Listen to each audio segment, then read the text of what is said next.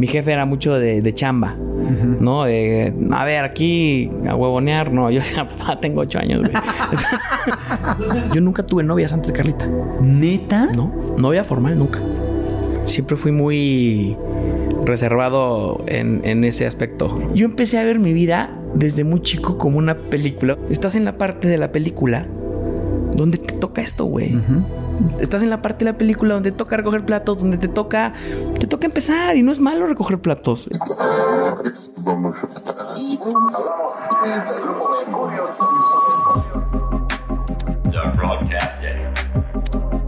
Mi mejor error con Danny Merlin. Bienvenidos al podcast.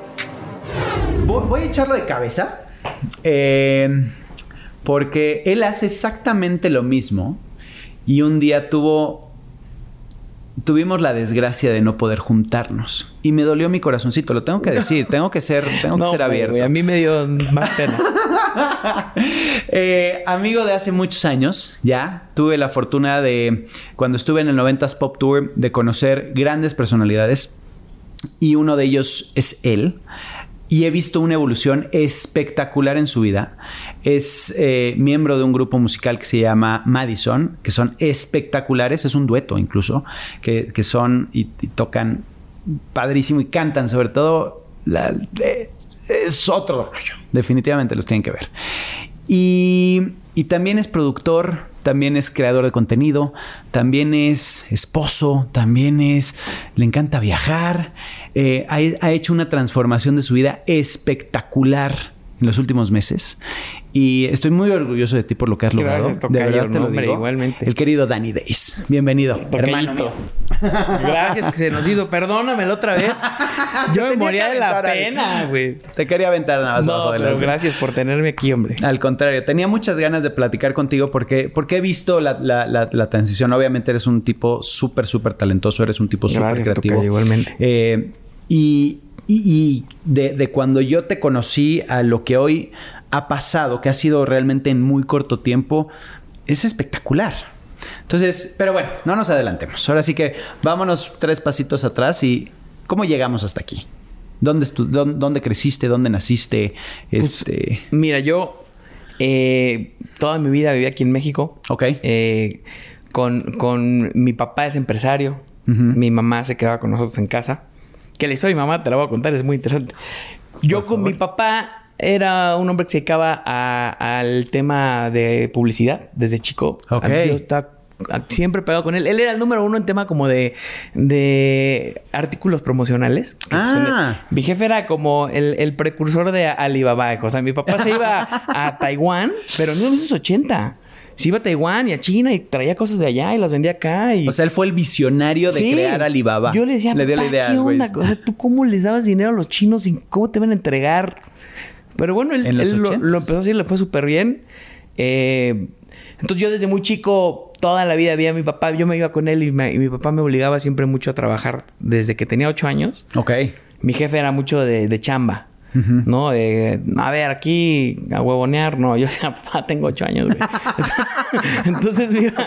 Dame me- chance, Te lo juro, güey. no, le valía madre. Entonces, un mes me llevaba a la oficina y me, me- y me decía, pues este, este año eh, tenía que estar en compras, ¿no? Digo, ahí viendo, ¿no? Y este año sí, en sí. ventas, y este año con los que entregaban, y este año. Entonces, durante toda mi vida, pues yo todos los veranos iba con mi papá a chambear y me tocaba ir a ver cómo hablaba él con, de repente hasta con personajes como el señor Azcárraga, ¿no? Y cosas así. Oh. Yo estaba viviendo nada más. Y de ver, aprendes, aprendes mucho, ¿no? Entonces siempre tuve un tema empresarial muy fuerte. Y del lado de mi mamá era el tema de la estudiada. Ok. O sea, a mi papá le valía madres y yo reprobaba. O sea, él... Eh, tú das números. Mientras chambeara. Mi mamá no. Mi mamá era al revés, ¿no? Todo lo que sea educación, yo, yo te apoyo. Tuve mucha suerte, la verdad, de, de, de tener los papás que, que he tenido que me apoyaron desde, desde chico. Y con la parte de mi mamá, pues yo siempre tuve eh, el tema de estudiar y de ser bueno en la escuela. Siempre fui bueno en la escuela, la ¿Y si verdad. fuiste bueno? Ay, no te creo, güey. Era desmadrosísimo. desmadrosísimo. Pero yo desde chico entendí como que dije, ah, ok, o sea, lo que esperan de mí es que saque 10 y entonces puedo hacer lo que se me hinche la gana. Sí. Listo. Va. Va. Entonces yo sacaba, yo era bueno para la escuela. Y porque me daba licencia para cuando... Eh, Para dolor, güey. Ok, ¿Qué, qué, ¿Y qué, Siempre- cuál era la que más te gustaba? ¿Cuál, qué, clase era la que más te No, gustaba? ninguna. Ah, ok. Nada más, o sea... No me gustaba. O sea, nada más por ser inteligente. Me- No, exacto. no, no, para poder hacer lo que yo quisiera. Sí, sí, Yo sí. siempre tuve un tema como de, de, de problemas con la autoridad Ok. desde chico. Eres rebelde. Siempre. Entonces, yo decía a mi mamá, si yo le digo, si mi mamá decía tal cosa, le digo, mamá, ¿qué más quieres de mí?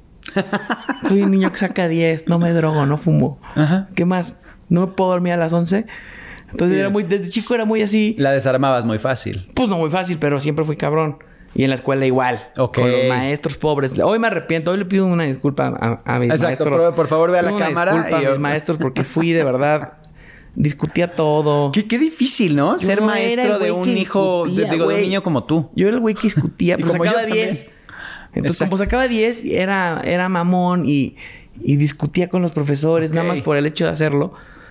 Pero al final, sí te enseña a. A mí en mi escuela, tuve la suerte de tener una escuela que te enseña como a cuadrar tus pensamientos, ¿no?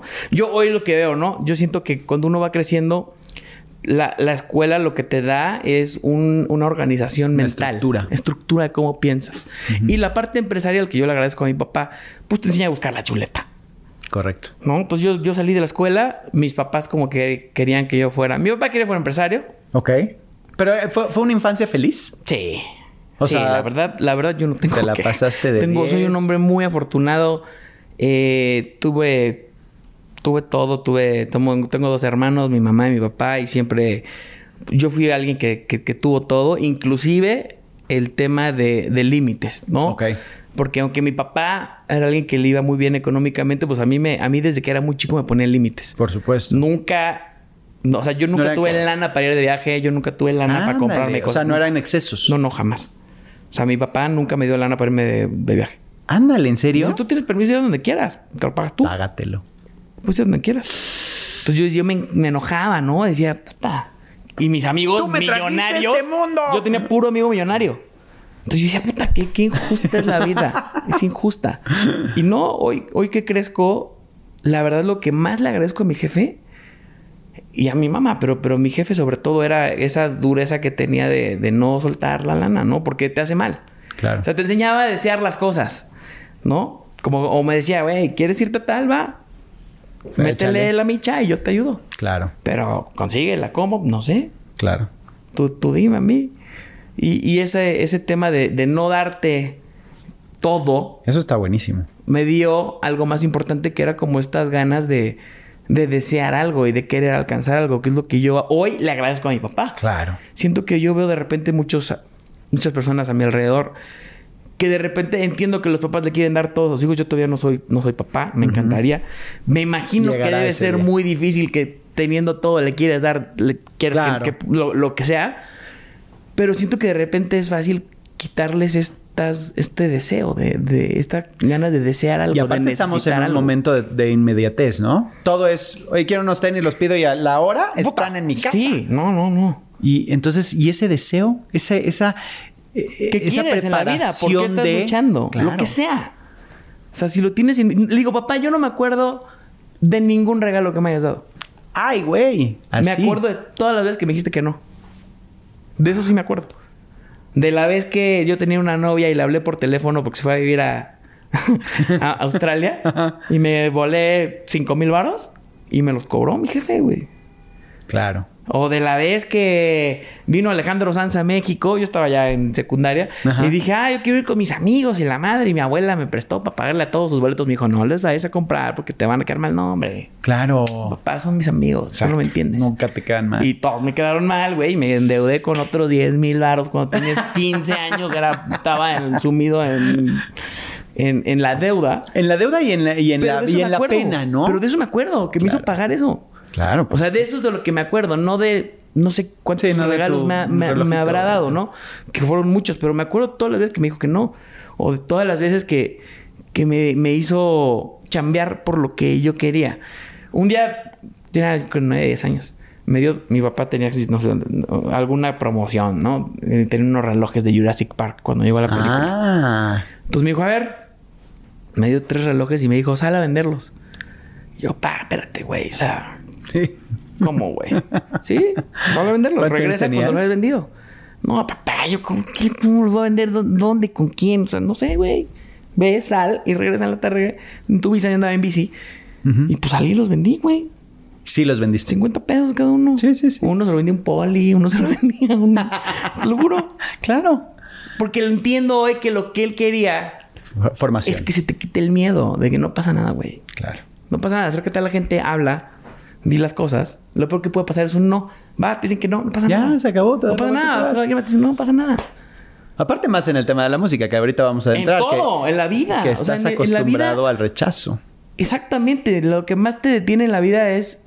Puta, no me van a decir que no. Lo- tu cabeza, porque aparte igual te dicen que sí. Claro. Tú solo. Claro. Yo creo que ahí me ayudó mucho mi jefe. Y de ahí, pues te digo, cuando querían que yo me fuera a estudiar, eh, mi papá quería que fuera empresario, entonces le valía madre mientras yo fuera empresario. Ok. Y mi mamá era más como de, ¿qué vas a hacer con tu vida? Porque pues eres un güey inteligente. Y yo le salí con que quería ser músico, ¿no? sí, güey, yo empecé a cantar desde... Lo, empecé a tocar Y eso piano. es lo peor que le puede pasar a un papá, ¿no? Sí. Porque piensan que son los músicos son haraganes. No, mi papá me llevó a que me espantara. Ah, de plano. Sí, yo, yo, yo empecé a tocar a los ocho años. eh, le pedí a mi papá de, pia- de- de regalo un O sea, piano. siempre te ha gustado la música. Sí, yo a los ocho años dije, yo quiero tocar piano. Ok. Canciones de Luis Miguel. Ándale. Pues me dio, me, me consiguieron un piano que tenía un tío X. Y empecé a tomar mis clases de piano porque yo quería tocar canciones de Luis Miguel. No Mozart, o sea, yo quería tocar canciones de Luis Miguel. Y empecé a tocarlo, la verdad tuve un maestro que gracias a Dios me enseñó a tocar canciones de Luis Miguel porque me gustó. No eran los, los eh, changuitos, ¿no? Ah, digo, sí te enseñaba la, la- eso, pero me enseñaba lo que yo quería. Y, y luego empecé a cantar a los 14. Pero se me volvió un tema bastante obsesivo de, de querer ser muy bueno cantando. Entonces yo tomaba tres clases a la semana, como de los Ah. 14 a los 19. Ok. O sea, Sí. eres obsesivo aparte. Súper, súper, súper. Sí, yo tenía este concepto de lo que yo quería hacer y de lo que yo quería lograr. O de mi... Yo tenía esta imagen de, de, de quién me tenía que convertir. Y mis papás yo siento que decían, pues se le, se le va a pasar, ¿no? Pues este güey a los 15, 14, 16. Sí, sí, sí, es la moda. Se le va a pasar. Y llegué a los 20 y no. A los 19, 18 que acabo la escuela dije, no, yo sí me quiero ir a, A a estudiar. estudiar música. Y mi papá me llevó entonces con todos sus amigos artistas o con, o, o con los de Televisa para que me espantaran. Con esa época estaba Ricardo Pérez Stoifer en, en- Ah. en Televisa, entonces fuimos a comer con él para que me dijera todas las historias de terror Ajá. habidas de los artistas. Y te motivó más. No, pues es, que, pues es que a mí me Yo vale quiero madre. ser Pues una de sí, esas yo- historias. es que a mí me vale gorro. Claro, Yo- esa es la gusta- historia de cada quien, no es la mía. Sí, yo no, o sea, dije, pero porque estos güeyes se metan droga, yo lo voy a hacer. Claro. Yo- Eso no define ser no me artista. define, soy artista no soy artista. Total, mi jefe como que ahí, por ejemplo, él no le entró a pagar la escuela. Ah, de Mi- plano. No, no. Te- pero, pero también se lo agradezco porque era una escuela muy cara. Yo tenía el sueño de estudiar en Berkeley. En Berkeley. Que para la gente que no sabe qué es Berkeley, Berkeley College of Music en Estados Unidos es como pues, el sueño Es, el de, de Harvard cualquier de- artista. Es el Harvard de la música. Exacto, es el digamos. Harvard de la música. Yo logré entrar, mandé mis audiciones y entré. Sin avisarle a mis jefes. Y yo fue, yo, o sea, yo Ándale. no. O sea, yo no mandé ninguna. eh, yo solo apliqué a una universidad, a Berkeley. Las demás te valían. Ninguna Tú no más. ibas nada más. Ninguna Lo tenías muy claro. No, yo dije, güey, esa. La mandé, me aceptaron. Y pues cuando sale la cuenta, mi jefe me dijo, no, estás loco, güey. Y este. Y mi mamá, que te digo que la educación era muy importante, me dijo, va, yo te voy a pagar un semestre, pero ya depende de ti quedarte allá. O sea, ya consigues chamba, güey, consigues becas, lo que tengas que hacer para pagar los Para demás. acabarlo. Y dije, pues órale, bájalo. Y así fue como, como yo llegué a Berkeley. Me fui a estudiar, llegué, llegué a un lugar donde pues te vuelves más humilde, ¿no? Uf. Acostumbrado Porque aparte de tener todo. Claro, una cosa es que se hace el bueno de tu escuela Claro. y otra cosa es que ya vayas a una escuela donde están los mejores del mundo. Del mundo. Yo el, el primer año que estuve en Berkeley no canté, güey. O sea, no abrí la boca. Claro. De que veías unos Sí, sí, sí. que- unos gringos que ¿Cómo lo voy a hacer, no? no? Entonces, no, yo aquí, estás estoy, aquí chiquito. estoy bien. Aquí estoy bien. Y, y fue una experiencia que me enseñó mucho porque yo llegué a Berkeley sin lana. Aparte. No, mi mamá me pagó la, Sí, la escuela, escuela. pero también te cuesta vivir. Entonces, yo llegué, me quedé en, en el gueto, en un lugar que se llama Roxbury, que es como el gueto gringo. O sea, yo pagaba 300 dólares. de renta, güey. De renta. Tú sabes que en Boston No, 300 no, no, dólares de renta. O sea, yo rentaba un cuartito en un departamento. Era una almohada, güey. No, podías era rentar más. cuartito chiquitito, en, un departamento, en un tercer piso, sin, sin elevador ni Y nada. solo aparte. Sí, solo en el, en el gueto gringo, de verdad. Donde en, en- en una zona súper ruda. Pero yo decía, pues yo soy de México, ¿a mí qué? Estoy, estoy curtido. Sí, yo soy de México. La madre, sí, no, no creo. Entonces llegué ahí y vivía con dos roommates. ¿Los este- conocías a ellos no, o no? güey, No, yo llegué o sea. de buenas tardes, hola. Dos chavas. Este, y, y estando ahí, pues los primeros, primer semestre fue dificilísimo, güey. O sea, Claro. yo llegué, no tenía lana. Me acuerdo que el primer fin de semana que llegué, nevaron tres metros de nieve. No podías salir de la casa. Te tienes que esperar a que pasaran, Pasara la- a que te abran. Y yo decía, no, ¿qué es esto, güey?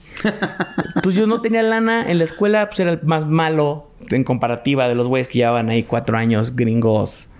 Claro. Entonces te sientes malo, no tenía lana. Y yo de repente los me- no tenía ni siquiera lavadora en mi departamento. Entonces yo, como de película depresiva gringa de arte, Sí, sí, sí. yo sí, tenía sí. que salir con, con mi bolsita de ropa en la nieve. ¿Te acuerdas de esos No, momentos? hombre, me acuerdo ¿Qué sentías? Salía con mi, mi, mi, mi bolsita de ropa y, y, y, y me subí al camión, como, no sé, 10 cuadras, a una de estas lava- lavanderías. Sí, de Joker. O sea, estoy- visualizando de Pero Joker. de que literal tenían la luz esta que Ajá, tiembla. que, que tiembla. Y yo estaba sentadito así, viendo, güey, esperando que se lavara mi ropa. Y decía, güey, ¿Qué están haciendo mis amigos en México? ¿Qué sí, están haciendo mis broma, amigos? sí. en Yo decía? ¿cuál es mi necesidad de venir a valer madre, güey? O sea, yo, güey, ¿por qué estoy aquí valiendo madre? Yo sí, neta, sí decía, ¿qué? Ajá, ¿por qué? Pero siento que ahí tú, tú, tú tomas la decisión de decir, a ver, tienes de dos, güey.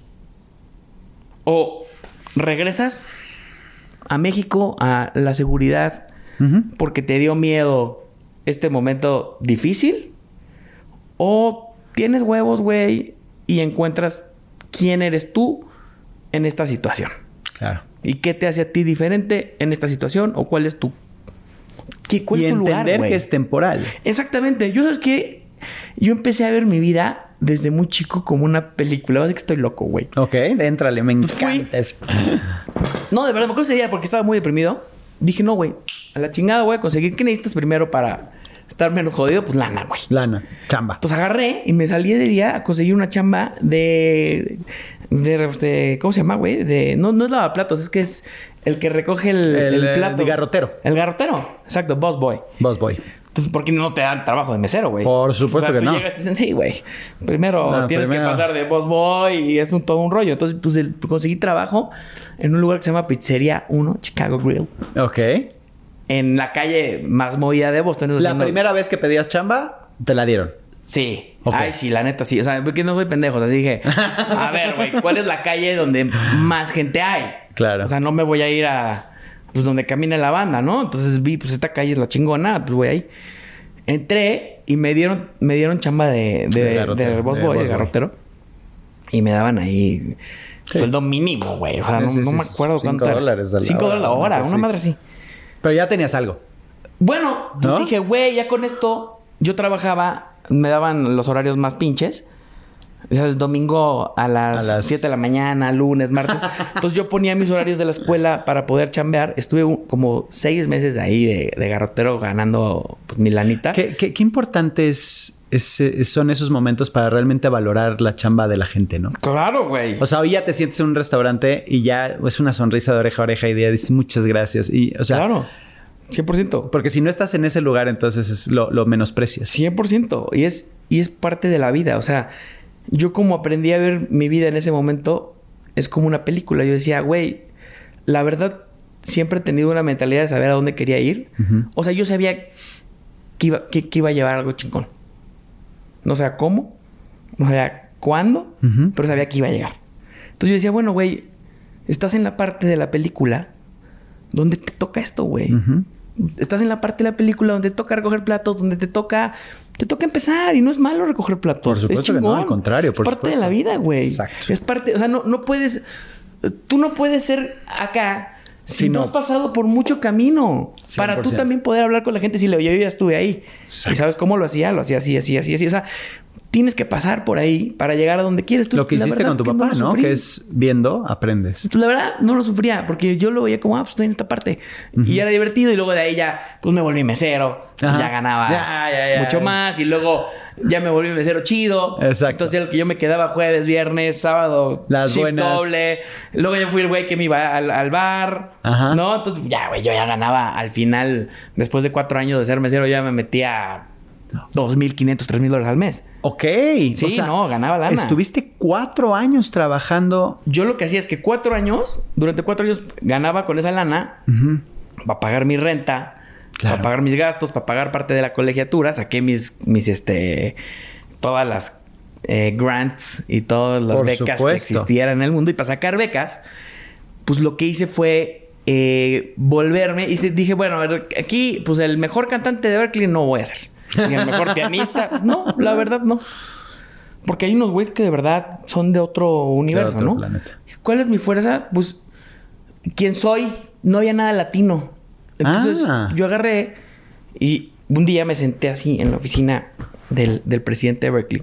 Le pedí a la secretaria que si me dejaba hablar con él. Y me dijo, ¿pero para qué quieres hablar con él? No, es que es una cosa muy importante. es, es importante y muy privada. Muy privada, muy importante. y me decía, no, pues es que ahorita no puede. No, pues aquí lo espero. Sí. Y lo esperé una semana. Fui todos los días. Hasta que yo creo que se desesperó este güey. ¿Qué, Ajá, a ver, ¿qué con este niño, no? A ver, pásalo. Pásalo. Le digo, hola, ¿cómo estás? Soy Daniel. No sé qué. Y le, y le dije, a ver, yo soy de México. A mí me encanta la música. Yo quiero ser artista. Y, y- y por mucho que estoy aprendiendo música en la escuela, no, yo, yo no me quiero quedar necesariamente en la industria musical de acá, que es donde ustedes tienen fuerza. Claro. No tengo nada. Entonces, da- dame chance a mí de crear un club de latinos, una asociación de Ah. latinos. Y déjame traer artistas latinos, déjame traer productores latinos, Ok. déjame traer, déjame conectar al mundo latino con Berkeley para que nosotros también tengamos algo con la industria de, de la música. Y, y esa, y ese nivel de educación. Digo, sí, bueno, pues como qué tienes en mente. Y yo, pues bien cabrón, le dije, eran los Grammys. Los Latin Grammys siempre habían sido en, en, en Miami y por primera vez iban a Nueva York, que está ahí ah, en chinga de, de Boston. Entonces le dije, a ver, si consigo boletos para los Latin Grammys, ¿me pagas el viaje? Y me dijo, órale, va, se cagó de risa. Y digo, A "Sí, ver, a ver, sí. Tú lo consigues los boletos, yo Sí, te claro. pago lo que quieras. Órale, va. Entonces me fui a mi casa. En esa época, pues no había nada, ¿no? Todo esto, todo, todo Sí, no había- existía no había celulares chingones ni nada. O sea, entonces agarré, hice mi hoja membretada, me inventé una asociación que se llamaba Latin American Music and Business Association. Ándale. Me la inventé, yo dije, chingón, con el logo de Berkeley, ¿no? Sí, sí, sí, yo puse aquí, chingón, Berkeley, Latin American President, ¿no? Yo soy el presidente, el socio, fundador y único miembro. Y único miembro. Por el momento. El que toma las decisiones Toma soy las yo. decisiones. Y mandé, me hice mi pinche car- carta membretada. Me metí a Google, busqué buscaba el teléfono de los Latin Grammys y hablé. Hola, ¿qué tal? Quise hablar con el presidente de los Latin Grammys. Ah, pues de parte de quién? Del President of Latin American Music and Business Association de Berkeley, Daniel Díaz, la fregada. No, el presidente no está eh, disponible, pero ¿En qué te damos tal mail y mándanos como lo que Lo que tu, tema y aquí lo recibimos en un mail. Ya mandé mi, mi hoja membretada diciendo que éramos los latinos de Berkeley que queríamos extender una forma de tener una relación con la academia y crear nuevos vínculos con la escuela. y la madre, la ¡Guau! chingada. Total, pues pasa un día nada, dos días nada. Tres días me suena mi teléfono y me marca el CFO de los Latin Grammys. Se llama Luis Dusdeves. Le mando un abrazo, es un tipazo. Uno de mis mentores. Y me habla y me dice, hola, ¿cómo estás? Recibimos tu mail, no sé qué. Sí, este, estamos muy muchas ganas de conocerlos, no sé qué. Bueno, te voy a dar cuatro boletos. Con Red Carpet, buena onda. el- Aparte. el- muy buena onda, el- la verdad. Entonces te voy a mandar cuatro boletos para que vengas y vivas la experiencia. Y ya nos conoceremos por acá, la fregada. Entonces me mandó cuatro boletos diamante para los Latin Grammys. ¡Ah, ¡Hombre! ¿Y con quién fuiste? Ah, ahí te va. Me fui con el presidente y le dije, papá, aquí están mis cuatro boletos, ¿qué onda? ¿Me vas a mandar en tren, en avión? ¿Cómo vas a mandar, güey? Y me mandó, nos mandó, dijo, órale. O sea, ahí ya me dijo, va. Dije, pero me dijo, dije, yo, yo escojo quién va, ¿eh? Me dijo, no, no, pero tienes que ir con un maestro, güey. Claro, por supuesto. Le dije, va, pero yo escojo cuál. Ok. Y yo escogí cuál. Yo escogí ¿En todo. serio? Escogí un maestro argentino buenísimo onda. Y nos fuimos y me pagó la, me pagó, nos pagaron el hotel, nos pagaron el, el tren, todo. Y fui a los Latin Grammys con representando a Berkeley. Ajá. Y justo entrando ese día al, al red carpet, me colé y fui a hablar con el presidente de los Latin Grammys. O sea, sí, sin, sin pena. Yo era, yo era bravo, bravo, bravo, güey. Sí, lo que quieres Yo era lo consigues. bravísimo. Te digo que a mí no me daba pena que me mandaran a la chingada. Claro. Entonces yo me metí y, y este era buenísimo. Si no, si lo conoces, a Gabriel Avaroa. Sí, claro, por supuesto. Tipazo, súper inteligente. Tipazo. tipazo. Ese güey siempre me agarraba todas. Ok. Todos mis, mis trucos. y yo llegaba acá, hola, ¿cómo estás? Soy Daniel, el presidente de los... no sé qué. Y quiero ver si podemos colaborar. Y, sí, ¿cómo, ¿y cómo crees que podemos colaborar? Eh. no, bueno, pues yo creo Tú- que... tú dame la idea. Yo creo que podemos hacer, conseguirte más membresías. ¿Y por qué queríamos más miembros? Pues para tener más latinos. era, muy buena onda. Me- me- siempre me agarraba a todas. Pero me trató muy bien, muy buena onda. Hicimos una relación. Y pues de ahí confiaron en mí en Berkeley y me empezaron a dar lana. Yo dije, oye, voy a traer a tal artista, o voy a traer a tal productor, o ahora. Y así me empezaron a dar dos mil dólares, tres mil dólares, cuatro mil dólares. Ya para el final de mi carrera, mientras trabajaba de mesero, entonces yo estudiaba, llevaba Y organizabas. Me daban beca por ser Latinoamérica en el presidente, ya tenía varios, ahora sí, muchos latinos, ya vamos a ser 250. Ok. Y este. Y pues haz de cuenta que traíamos artistas, la fregada, y, y llegué a hacer al final. Pues ya me daban proyectos de 100 mil, 200 mil dólares. Hacíamos shows en, en los Latin Billboard. Ándale. Sí, me traje. No, hicimos programas de televisión. Ok. Sí, sí, sí, sí, sí, sí, sí. De ahí, cuando yo salí de Berkeley, eh, yo ya hacía varios proyectos grandes con ellos. Que eso también es algo muy gringo, ¿no? El que crean en ti. Por supuesto. Que digan, oye, este chavo Y no te sueltan, ¿eh? tiene ganas de, de- de hacer las cosas, te apoyan, te dan Te presupuesto. Y pues para mí me cambió la vida. Correcto. No, me bueno, cambió la vida porque yo salí de Berkeley no solo siendo músico, sino conociendo toda la industria. Yo salí conociendo productores, este, No, y aparte con un hombre. con todo. Yo ya conocía a toda la perfecto. industria el día que salí. Claro. ¿no? Y, y- y fue una experiencia que hasta hoy agradezco. Mi vida hubiera sido completamente diferente si yo no hubiera ido a esa escuela. Sin hubiera sido completamente diferente.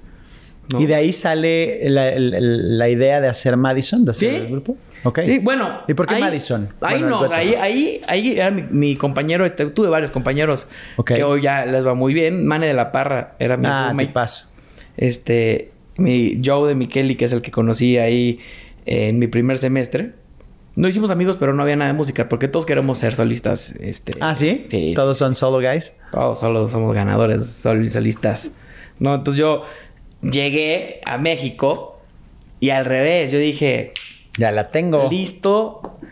Pues mira, traía aparte, hice un EP perrísimo. Tuyo. Sí. Ok. Que me produjo un amigo de Berkeley ahí en Nueva York. Conseguí que me lo mezclara Sebastián Cris, que es un productor sasasazo con 20 Grammys. Sí, que sí, buenísima sí, onda me ayudó estando allá y también aquí. Y, y güey, yo dije, tengo la rola, los nombres y mandé a hacer como, ya sabes, marqueterísimo el tema.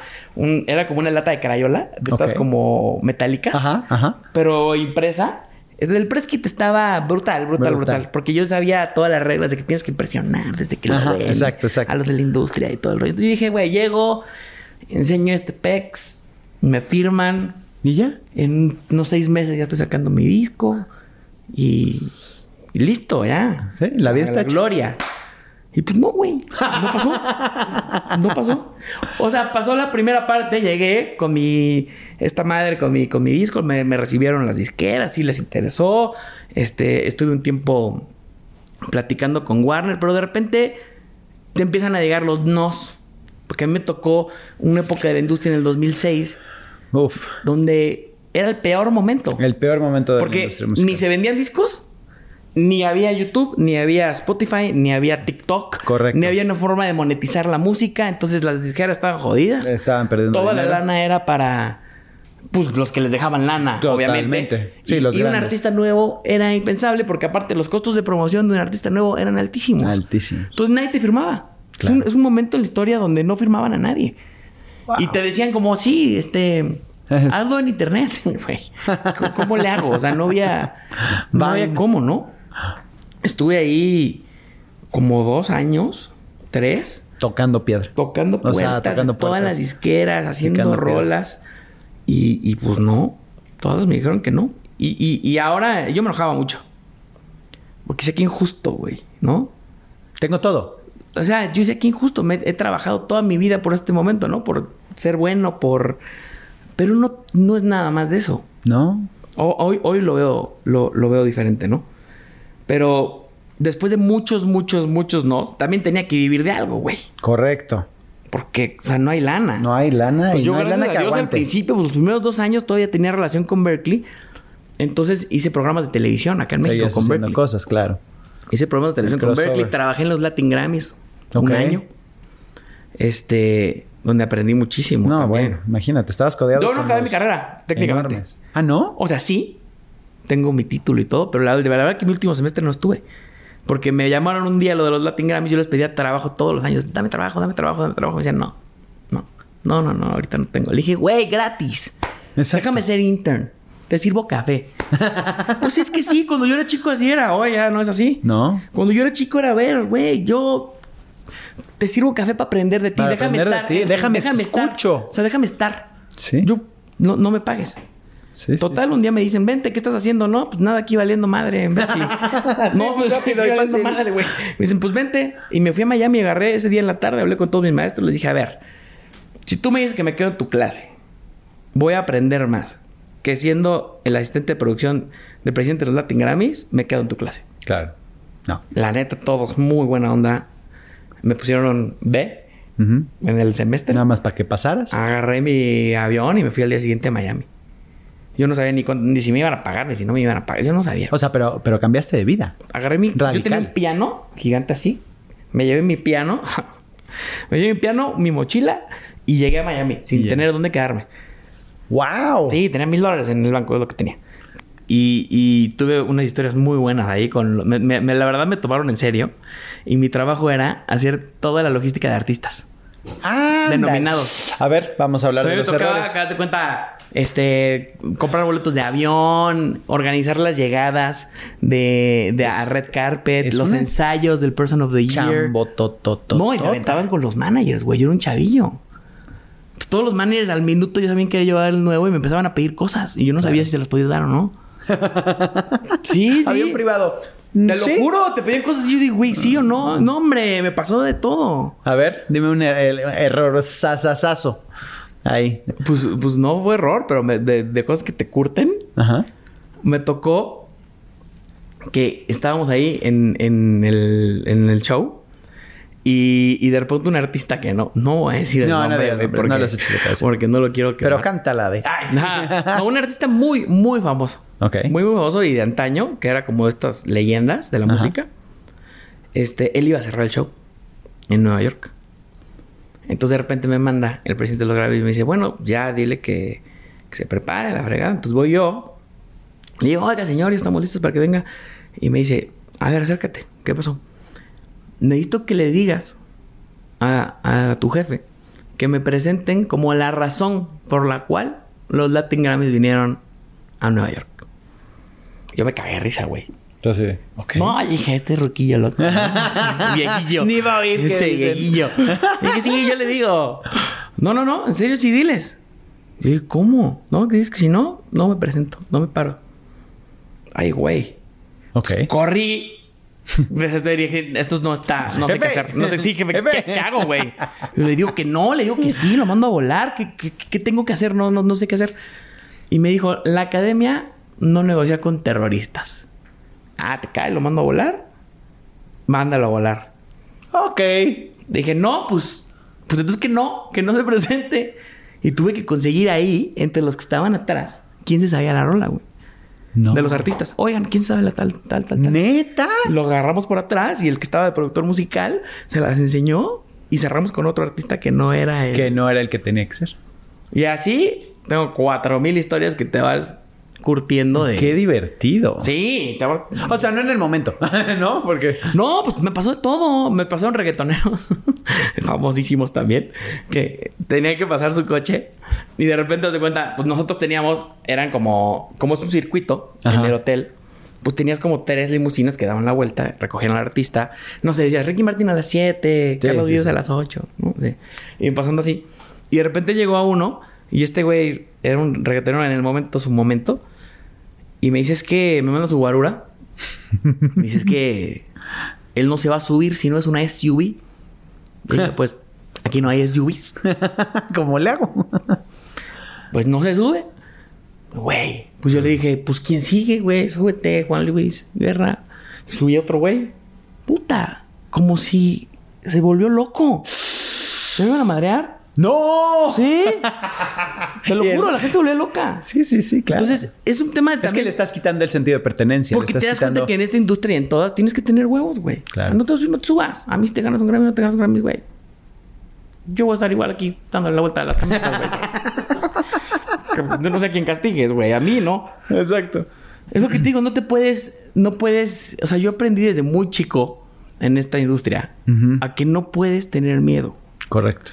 Porque es difícil. No puedes tener miedo, o sea, quien sea. ¿Mm? Tú tienes que saber quién eres, dónde estás y no puedes tener miedo de, de- de lo que vaya a pasar o no vaya a pasar. Claro. ¿No? Y te digo, que ser aprendí muy claro con lo que quieres, ¿no? Sí, aprendí muchísimo. ¿Y cuándo sale, cuándo nace Madison? Madison nace después de que estuve en La Voz México. Estuviste en La Voz México y tuviste un coachazazas. Sí. Es que yo... Nada fíjate, más y nada menos. Yo cuando estaba en, la, en Berkeley, pues yo era chavo rebelde, pelo largo y arete aquí. Yo decía, yo nunca, jamás voy a salir en un reality. Ah, sí lo decías. Más. Yo soy un artista de verdad. Ah, ok. Sí, yo de verdad. Ok, ok, ok. Tú no eres plástico. No, hombre, yo no artista plástico. plástico. Yo nunca voy a salir en un reality. Y dije, y tampoco nunca voy a hacer un jingle. Hermano, ya rompí todas las cosas que dije que no iba a hacer. pa, pa, pa. Ta, ta, ta, ta. Entonces ya hice más jingles. que- Entonces, de repente me dicen, pues ya no me habían firmado. Ya Claro. llevaba tres años valiendo madre. Y de repente me dicen, oye, pues fíjate que va a haber un programa en el que va a estar Alejandro Sanz como coach. Y este va a ser un programa que es como el gringo en México.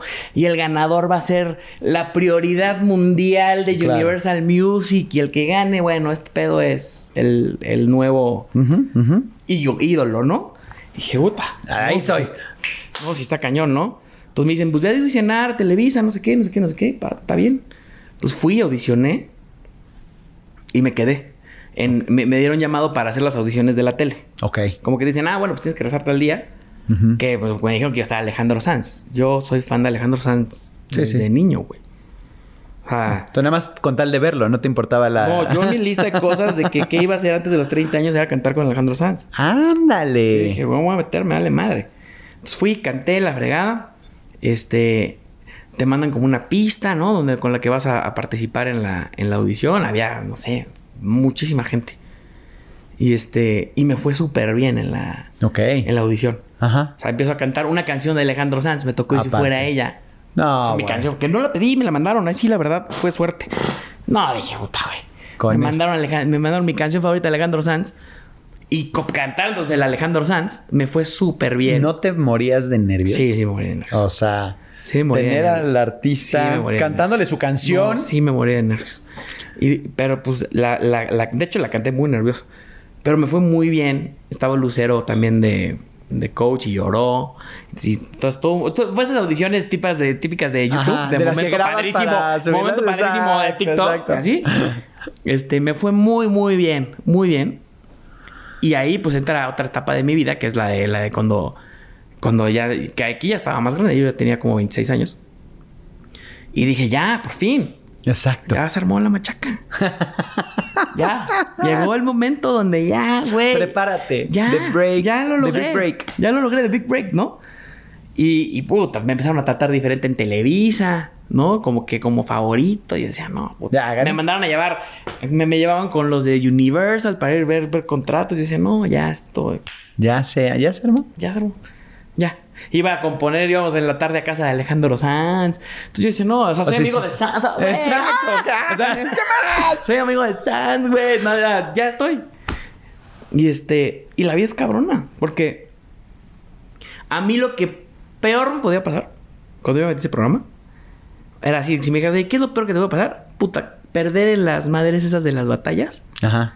contra otro vato Ajá. y que toda la gente del mundo te vea Y, y- y perder así. Y yo decía, güey. Sí, sí, sí, la competencia no, esa. No, no soy bien competitivo. Entonces decía, no, no, no. A mí perder así enfrente de todo el mundo y que me digan perdedor por los pasillos, mis amigos. Ah, sí, claro. Dije, ni madre. Y me pasó. Yo estaba Una- seguro una gotita de humildad. que iba... Sí. Una gotita de humildad, papacito, así de ten. La vida te da zapes Ah, donde, claro. donde lo mereces. Andaba muy agrandado. Y yo decía, este pedo ya, este rollo ya se armó. papá. Sí, me Y vale te madre. Bajaron. ¿Quién te bajó? De hecho, así me decían mis amigos de Matiz. este Pablo Preciado que andaba por ahí en las audiciones. Decía que yo, andaba- yo caminaba como petirrogio. yo era pecho parado. Yo era mamón, ¿no? Y, y de repente, pues la vida te da zapes, ¿no? Y yo te digo, estando con Sans, yo era el que tocaba el piano y esto y el otro, y tras, escogió al otro güey. Puta. Yo no lo podía creer. O sea, Sans escogió al otro. al otro güey en vez de a mí. En la pelea. Y yo decía, no seas mamón. Que me está pasando esto. Ajá, Después de la super audición, la siguiente me mandaron a la chingada en mi peor miedo de, de- de- de la Claro. historia. Y aparte, horrible, porque como es pregrabado, Ajá. entonces yo salí y estaba mi familia, no, no, no, o sea, toda mi familia ahí viendo. Entonces yo salgo, Ya sabías todo. estaba lloviendo, me acuerdo, te dice, porque aparte te mandan la fregada. así Ah, ya, patada, va, ¿no? van, exacto. Te sigue una cámara para como, como decir, ¿cómo te sientes, güey? ¿Cómo crees que De me la siento? chingada. Chingón, güey. Exacto. Ganador ahorita. ganando como siempre, así me siento, ganando. ¿No? Entonces, te graban la fregada, ahí me aguanté. Y luego empiezo a llorar por los pasillos de Televisa, pero como Magdalena. Claro. Lloraba, yo lloraba y lloraba y lloraba. Porque neta era lo peor que podía pasar en ese momento, lo peor. Y en el reality, y aparte te hacen, te- te- tu cabeza Te, te, te, se, se deteriora. sí, te manipulan. y tú sientes que ya se acabó tu vida y tu carrera y tu lo que significas y ya no hay nada más después de este momento. Y, Eso no y está bien. Entonces yo lloraba. Y me acuerdo que estaba Mane ahí conmigo. Mane es de mis mejores amigos. Entonces Mane estaba ahí en los pasillos de televisión. Me decía, no, tranquilo, Dave, todo va a estar bien. Y me fui a recluir a casa de Mane. Me quedé como tres días. No salí. No salía. Del- no, no vi a mis papás. No vi a nadie. Y de repente me acuerdo que salían los promos de... de La Voz. De La Voz. Y yo lloraba cada vez que veía los promos. No, ¡No! madre, me sacaron, güey. Ya valió madre. Me van a ver perder todo el mundo, güey. Y la gente preguntaba, ¿cómo te fue? Ajá. Y puta, yo no Eh, contestaba, ¿no? Y para acabarla cagar, me hablan de Televisa y me dicen, hola, ¿cómo estás? Bien, ¿no? Oye, este, que necesitamos que vengas a grabar una mención. Yo como, güey. O sea, ya me no- sacaron. Sí, ya, no ya. estoy en el programa. ¿Qué quieren que seas tú? Porque como está, va a estar lo de la audición, pues quieren que seas tú. Chocorroles. O sea, entonces yo tuve que volver a ir a que me maquillaban, güey. Y había un güey vestido de chocorrol. Y yo me comía el pinche güey aparte, ¿no? Pinche Cabrones. Entonces. Entonces tuve que ir a grabar la mención de O sea, te humillaban, punto. No, güey. Y de verte peor. Porque Claro. te dicen, por cierto, que, que Sans quiere que vaya a una cena con ellos. Ah, bueno, pero la cena es para los que ganaron, güey. No para los que perdieron. No, no, no. Que quiere que vayas. Entonces yo todavía me pongo digno. No voy. y hablo con mi papá y le digo, no, voy a ir, güey. ¿Para qué? ¿Para que me... Pa' para que, que todos me, me tengan lástima, güey? Ni madre. Me dijo, no seas soberbio, güey. Ve. Porque, güey, nunca sabes. O sea, Claro. la vida es así. No ganaste ese concurso, No pero pasa no nada. tienes... Tienes que ir y tienes que acabar. Y dije, bueno, tienes razón, jefe. Entonces ya me, me limpio las lágrimas. Mane me dice, ve, me pongo guapo, la chingada. Sonrisa de que no estoy triste. Ya me dejan en la puerta dos de Televisa. Me bajo, estaban los otros cuates del, del- de mi Ajá, equipo. Los equipo. saludo todos. Ay, ¿cómo están? Ah, qué triste. Yo, pues bien. Ah, sí. Entonces, me frega, bro, ya empiezo a platicar. Y sale una chava de, de Televisa. Me dice, ¿pero tú qué haces aquí? Ah, Entonces yo como, todavía como en broma, no, pues vengo para la cenita, ¿no? Pero tú no, tú no ganaste, ¿no? No. Eh, sí, hicieron todo la gente de la puerta 2. hizo ese sonido. Yo, no seas mamón, no seas mamón. Me dicen, no, tú no estás invitado. Dije, güey, me marcaron, tal chaval, no me acuerdo cómo se llamaba, de la producción, para que viniera hoy. Yo les dije que no había ganado. Me dijeron, Daniel, por favor, ¿puedes entender el nivel de estrés que tenemos? Y me mandaron a la chingada. ¡No! Tuve que irme así a mi casa, todo derrotado, enfrente de todo el mundo me mandaron a la chingada. O sea, una más. Después de hablarme, sí, ¿sabes qué? Pues te da humildad, güey. O sea, pero te- no te- se vale, porque no se vale, una pero, cosa pero es... lo que voy es que un artista que no ha vivido este tipo de cosas es parte de lo, lo- es un poco como lo que hablábamos de, de tu historia de película. Tienes que vivirlo, güey. No puedes llegar y que todos te digan, bravo. No, chingón. Y estoy disco de acuerdo, oro". pero tampoco tienen el derecho de humillarte. No, yo me enojé mucho tiempo con la industria. Yo soy ese güey que mucho tiempo vivió enojado con la industria. Claro. Por, por este tipo de humillaciones. Y te puedo contar más. Sí, sí, sí, sí. más sí. adelante. Bueno, aquí pues ya valí madre. Aquí llega un punto donde valgo madre. No tengo lana.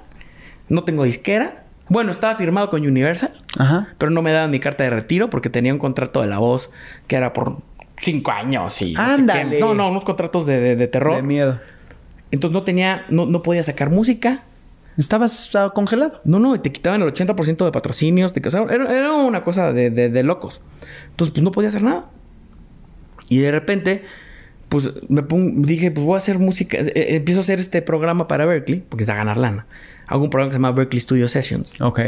Que era muy como grabar eh, eh, como sesiones acústicas desde, un, desde el estudio Sony. Padrísimo. Ah, Vino padre. Leonel, este, Gianmarco, unos super Sí, sí, sí, enormes. No, me fue muy bien eh, ahí en ese, en ese programa. Y el piloto, para que yo vendiera ese programa a Berkeley, le dije a Joe, le dije, oye, güey, necesito grabar para, Ayúdame. pues, para hacer un ejemplo. Yo estaba, había subido ya varias canciones a, a YouTube, me empezó a ir muy bien. Y empezamos a, a- a grabar este, hicimos este eh, piloto y lo subimos a YouTube y nos empezó a ir súper bien. Dije, güey, esto suena mucho más perro. Él es un güey, Joe es alguien, es un musicazo, es un, el mejor guitarrista que yo conozco. Es alguien, es productor, es cantante, pero cantante como, como Brian Adams, de estos que, Sí, que- tienen como alma. Es un cuate que tiene una conexión con la música y como con, con la forma de, de conectarte increíble. Entonces nos subaba muchísimo y, y- y de- y le dije, güey, pues vamos a hacerlo ya Hagamos algo. formal, ¿no? Y empezamos así a subir covers en YouTube. Porque esto fue ya, digamos que se juntó con que toda mi cosa de terror de la voz fue cuando no había salido al aire. Luego sale al aire y me vuelvo a volver loco. Claro. Porque te vuelves famoso. Entonces yo era famoso, pero fama de reality. Sí, sí, exacto. No es la fama de, No, de- no, no. de trayectoria, ¿no? Correcto, O sea, correcto. que la gente cuando ve a Ricky. Martin le, le quiere tocar la mano y yo, gran señor, ¿no? Aquí no, aquí es como cuando tú tienes fama de reality, es fama como del popular de la escuela, Sí. ¿no? Como que eres un chavo popular de la escuela. Y entonces que todo dura el mundo. dos minutos. Exactamente. Todo el mundo se te acerca y yo dije, no, ya otra vez dije, ya estoy. Solo fue un momento, solo fue un bache. Pero ya lo superamos en dos meses. Estamos arriba. sí, yo soy muy así. Arriba, ¿no? Entonces estábamos así. Iba a los antros y olvídate, güey. O sea, entraba rápido. Se me aventaban así. No, aparte ahí tú llamando la voz otra vez, ¿no? La voz es lo máximo que me pudo haber máximo, pasado. porque- Claro, Ya, yo le gustaba a todas las chavas, güey. Se me iba muy bien, estaba feliz, era amigo Gonzalo otra vez. Me entrevistaban, dije, ya estoy, ya. Tenía, hice, cuenta de que salí a, el día que salió mi audición, subí 50 mil seguidores de Facebook y Twitter, que era en ese momento Sí, lo sí, que sí. había. ¿No? En, mi, mi audición en YouTube tenía un millón de views. Un millón de views en esa época era. No, no, no, no, no. Olvídate, o sea, viral. Viral. Viral. Correcto. ¿No? Era el chavo que hizo llorar a Lucero. O sea, a mí me tocaba, o sea, la fama, me tocó todavía el Televisa Ah, exacto. del 2011, Que era, Que ya tuvo era el- 33 puntos de rating. O sea, Wow. todavía era como... Importante. Sí, o sea, todavía, sea, todavía la- lo- yo iba a provincia y en provincia todo el mundo sabía quién era. Y una vez me acuerdo que aquí en Polanco se me, se me ponchó una llanta, me pusieron la araña en la llanta. Y cuando bajé así, así, el cuate, no, oye, hazme el favor. No, no. El cuate volteó y me dijo, no, eh, soy tu ídolo. ¿no? Dije, sí, ya, ¿no? Y me quitó Sí, la araña. quítala. Y decía, güey, ¿qué es esto? Ya. Y luego la vida se encarga De volverte a poner. Que te des cuenta que eso no, o sea, no existe. Existe. No existe ni la parte mala ni la parte. No, no, no, tú sigues siendo el mismo güey. O sea, el mismo. y, y de repente tú te alocas y sientes que eres más o que eres menos porque tu realidad cambia. ¿No? Yo, yo puedo entender cómo. ¿Por qué los, los artistas que se vuelven famosos a los 13 14 años años. te vuelves loco? Totalmente. Porque tu realidad cambia, la gente te ve diferente, la gente te trata diferente, las chavas Te te, tratan diferente, diferente, te sientes diferente. En realidad, tu realidad es diferente a la de los demás. Entonces eso afecta a tu cabeza. Uf. Cuando alguien te trata normal, pues como que dices que hay un error en el Matrix y no está entendiendo quién eres Exactamente. y cómo te deben de tratar, ¿no? Y, y- y- y tú sufres porque en verdad le estás dando importancia algo que no que en verdad no existe ni afecta a quién eres ni tiene nada que ver contigo y así como sube se va. 100%. Uf. A mí me pasó que me duró muy fuerte seis meses. Hasta en Estados Unidos, cuando iba de viaje en Pará. No, es internacional mi fama. internacional. Internacional. Luis ya. Miguel, cálmate. Internacional. Sí, ¿no? Es una cosa increíble que ya se estaba contestando como él. Estoy enamorado de la música. Exacto. practicando mis entrevistas. y de repente baja de que no te conocen ni de la esquina, güey. Y te sientes mal. Claro. Porque sientes que no vale. Dices, Porque pues, la expectativa madre. que pusiste en Valgo ti. madre. Porque lo hiciste Te deprimes. externas. Yo me deprimí. Claro. Vales no- no- ahora no tengo disquera. No tengo lana. No, ¿No tengo fama? No tengo fama porque salió la nueva temporada. Entonces yo valgo madre. Y no tengo forma de sacar discos. Total, fue todo un rollo. Me puse a hacer música con, con Joe, que era lo que me hacía sentir bien. Dije, Una pues voy a hacer música pues que a mí me mueva, ¿no? Porque yo siempre he sido compositor. Desde Berkeley empecé a componer. Ok. De hecho, mis primera, mi primera vez que gané dinero, Ajá. así bien, me gané 20 mil dólares. Wow. Hice un, hay un, hay un concurso en Estados Unidos de BMI, que es Ajá. como la Sociedad sí, de Autores la- Compositores de, de allá. De los editores. Hice mi... Mandé una- a la mejor canción latina universitaria del año y mandé mi rola y con eso me gané 20 mil dólares para, Nice. para pagar mis... mis este, Es que la vida te va acomodando donde tienes que estar. Entonces yo, yo dije, pues me voy a poner a hacer en lo que... Encontrarte a ti mismo en lo que... En tu esencia, ¿no? No en la pendejada. O sea, no en, no en lo que no importa, güey. Porque Sí, uno sí, se pierde muy fácil en lo que no importa, güey. Hay mucho bling bling afuera. Mucho bling bling y te deslumbra y te apendejas. Entonces yo dije, ¿qué es lo que sí importa? Lo, tu, tu esencia. Y tu esencia tiene que ser eh, al- al- algo que viene del corazón. Lo- ¿Quién eres? Y, qué le vas a decir a la gente? ¿Qué quieres decir con tu música? ¿Cuál es- quién, e- cuál e- ¿Quién eres tú? ¿Qué quieres decir? No es buscar un hit, güey. No, no, Porque no. entrar ni se puede. No son matemáticas o todos tendríamos un hit. O sea, el que diga eso es un mentiroso. Claro. ¿no? Pero entonces, pues voy a hacer música. Y me puse a hacer la música que a mí me gustaba, ¿no? Baladas tristes. Soy, soy un güey feliz que hace baladas tristes. y, y- y nos empezó a ir bien. Logré que me, me ayudó, la verdad, una manager que tenía en ese momento a salirme del, Del contrato del de- contrato. Eh, empecé a hacer música, me empezó a ir muy bien con Madison en las redes. Y me vuelve a llamar Universal para decirme eh, que si queríamos firmar. Nos llaman el A&R. es que estas historias a todos los que sean cantantes, Ya si no les han pasado, No, no, no, les va a pasar. Es parte. Y no se sientan mal. Es parte. Pero digo, es como, güey, Sí, sí, es sí, parte. Sí, llévate Entonces, la vaselina fui, ya. llegamos, digo, ya, ¿me van a firmar? No, después de dos años de que ya hice música con mi nuevo, ya, te- ya cumplí otra vez con todo lo que me dijeron, ¿no? Ahora ya tengo seguidores, rolas nuevas, ya tengo todo. Ya, ya, ya. Listo, ¿no? Ya me habló la ya me- ya me habló Me la habló a mí.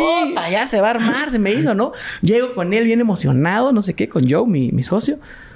Y nos ponen así, este, oigan, pues me gusta mucho lo que están haciendo. Eh, quiero enseñarles algo. Quiero que me digan qué piensan de esto. Y nos pone un disco, ¿no?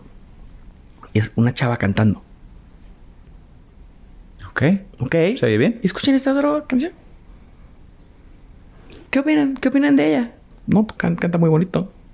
Canta muy bien. ¿Qué dicen? Si mezclamos ustedes dos con ella.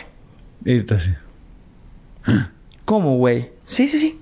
O sea, que ella es como la cantante principal y ustedes dos como que de grupo con ella. ¿cómo? Como... Y yo le dije, ¿cómo, güey? A ver, otra vez no entendí. A ver, ¿Cómo? ¿cómo? No, y le ver. toda la lana. Bueno, yo creo que yo puse una cara de perro que, o sea. mi socio es más, este. es más, Más, sensible que yo. Entonces él dijo, no, sí, vamos a pensarlo, vamos a platicar. Yo que me quedé Gracias, callado. Yo creo bye. que dejé hablar ahí. Dejé- se acabó mi comunicación. Claro, totalmente. Yo hablé con él y dije, yo, ni madre. Aunque me ofrezcan los millones, aunque me ofrezcan la... Me ofrecieron el deal De, de que siempre busqué... Pero dije, pero yo, yo no quiero eso. Sí, ¿por qué te, o sea, no te- se qué te trata lo van de a... ser famoso por ser famoso. Es que yo no, no, ya no quiero eso.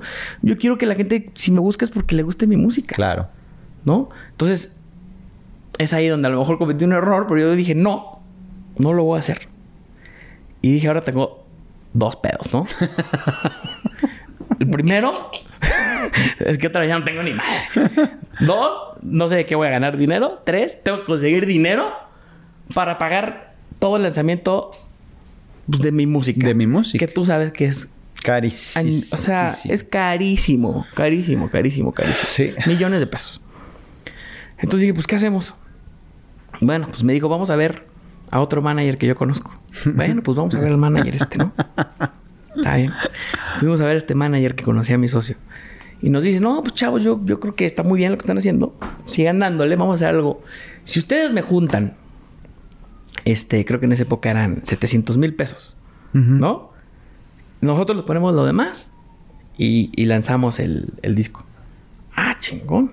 Va. Entonces dije, perfecto. Ahora solo tenemos que ver cómo vamos a hacer 600 mil pesos, güey. O sea, Pues ahí fue donde nació, pues tengo que hacer una empresa. claro. ¿Qué sé hacer? Pues yo sé hacer música, sé hacer shows, sé de la parte publicitaria por mi papá. Entonces empecé a vender jingles para campañas. Lo que no querías hacer nunca. No, así rápido se te quita.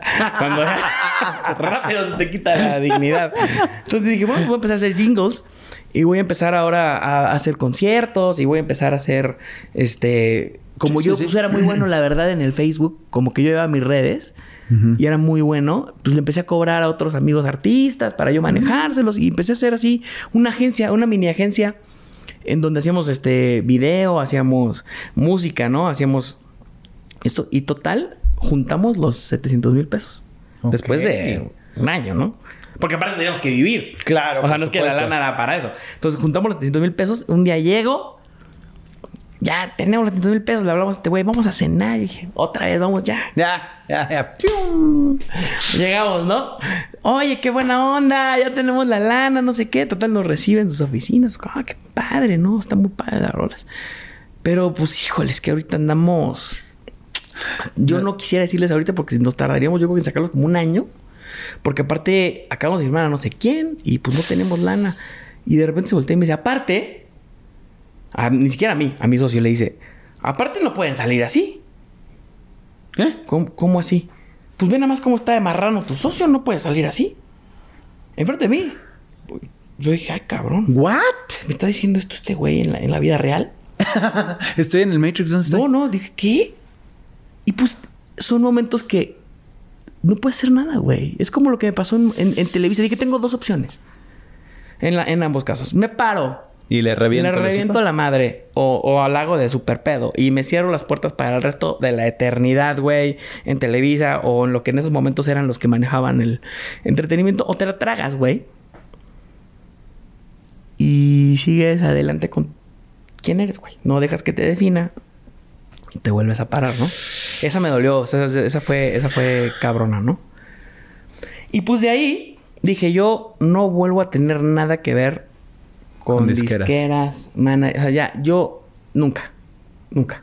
O sea, ahora lo que tengo que hacer es yo tener la capacidad de hacer todo. Responsabilizarte de Todo. lo que quieres Mi hacer. música, mi estudio, mi canal de comunicación, Correcto. mi todo, todo las redes, los videos, las fotos, todo lo voy a hacer yo. Y así empecé. ¿Y eso hace cuánto fue? Esto fue hace como seis años, siete Seis años. años. Entonces monté una empresa que se llama Sensei Media, Ajá. con mi socio en Kike Switch y con Joe. Y empezamos a hacer eso. Teníamos el estudio, entonces empezamos a producir. Empezamos a hacer un equipo de video muy fuerte. Empezamos a meternos en varias campañas, este... eh, de- Publicitarias, ¿no? Sí, publicitarias y también de artistas. Empezamos a hacer videoclips. Empecé a, a meterme muchísimo en el tema de, de las redes. Muchísimo, muchísimo. A ser muy bueno en contenidos de redes, en manejo de, de plataformas, en pauta. Porque yo sé todo eso. Hablemos, por favor. ¿Sí? No, ¿sabes qué? Es que yo no, yo no tenía dinero para contratar a nadie. Todo lo teníamos que hacer in-house. Claro. Entonces, Joe, que es mi socio, es buenísimo productor. eh, en, en tema- él, él maneja todo lo que tiene que ver con la música. Mi otro socio es el, el fregón de, de la parte de, de video. Es director de cine, sabe de cámaras, de fotos. Este es todólogo, es animación digital. Ok. Yo soy buenísimo en todo el tema. Sí, yo soy biznero. Yo soy bueno para la venta, soy bueno para las ideas. Soy buenísimo para el tema de digital. Entonces me metí a ver tutoriales de cómo hacer pautas publicitarias, de cómo, de los algoritmos, de todo este rollo. Y nos empezó a ir muy bien. Empezamos a crecer, a crecer, a crecer, a crecer, a crecer, a crecer. Eso me hizo eh, juntar una lana para lanzar. eh, un- la- lo logramos, digamos. O sea, Madison seguía el- siendo tu... Ese era mi motor en la vida, güey. O sea, yo empecé hacer dinero para, ¿Por qué para Madison? sonar en la radio. La, Madison, la verdad es porque teníamos nuestro nombre en, en- en YouTube. Era Ajá. Daniel Days y Joe de Micheli y luego la canción. Entonces, imposible, güey. o sea, no, no cabía en el, en el ese. Después dijimos, vamos, vamos a simplificarlo, ¿no? Vamos a ponerle Days y de Micheli. Güey. Un Sí, día mi sí, sí, mamá no, me no, no, dice, no es una- ¿quién es ese Daisy? No. No, Le no, y dije, güey, no. Y aparte Por que- Dios, o sea, tenemos que cambiar el nombre. O sea, ¿Quién, no. quién es esa, este, ese ¿Cómo bufete de abogados? escribe? Ajá, exactamente, correcto. Entonces le hablé a Joe y le dije, güey, tenemos que encontrar un nombre ya. O sea, tuvimos nuestra primera canción en un momento que habíamos hecho covers y fue nuestra primera canción original con Mane de la Parra, una que se llama Yo solo quiero saber. Ok. Muy padre, la grabamos en vivo, una balada muy bonita. Fue nuestra primera canción que llevó como a 4 millones de views. Ya dijimos, Ah, wow. caray. Claro. No, entonces hay que hacerlo ya bien. Entonces le dije, pero tenemos que cambiar el nombre. O sea, no podemos sacar el disco con ese nombre. Sí, ¿no? Entonces, pensábamos, no se nos ocurría, no se nos ocurría. De repente me habla el güey. Estaba viendo eh, a Tom Hanks la película de Splash. Ok. Y ves que la sirena que hablaba pez, Ajá. no, no le decían, oye, ¿cómo te llamas? Pues no, no, no podía hablar. Entonces este güey le dice, te vas a llamar Madison. Ok. Entonces me dice, güey, ¿y si nos llamamos Madison? Le dije, órale, va. ¿Ah, sí? Y de ahí salió, güey. Le pusimos Madison y nos fuimos a grabar nuestro disco a, a Los Ángeles. Ok. Ya teníamos ahí nuestra lana ahorrada. Hicimos el sueño ahí sí de rentar el estudio más perro de Los Ángeles donde grababa Michael Jackson. Y tuvimos a Vinny Colaiuta en la batería, que para los que no sepan es como el baterista del, del más talentoso de- de- del mundo. Este, unos músicos de locura. Hicimos el disco que, que la verdad ni la disquera me hubiera pagado. Claro. Y, y lo empezamos a mover independiente. Esto fue 2016, todavía no era como ahorita. Correcto. Y, y nos fuimos de gira. Yo creo que le abrimos 50 conciertos a Matiz. Ah, buenísimo. Abrimos conciertos. Qué de- buenos son esos chavos. ¿eh? Buenísimos. Empezamos al mismo tiempo y la verdad, bien generosos con Son nosotros. Son bien generosos. bien.